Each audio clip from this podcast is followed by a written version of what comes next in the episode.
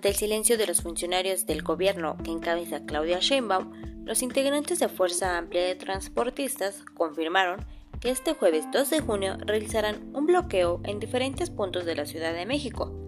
La manifestación se llevará a cabo con la finalidad de que se logre un incremento de 3 pesos a la tarifa actual.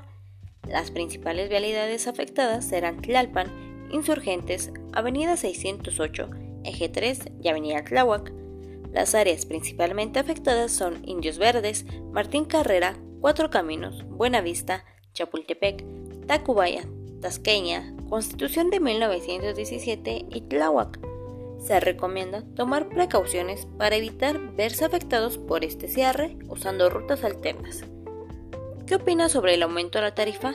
Te leímos en los comentarios. Para The Information Ladies, Andrea Torres.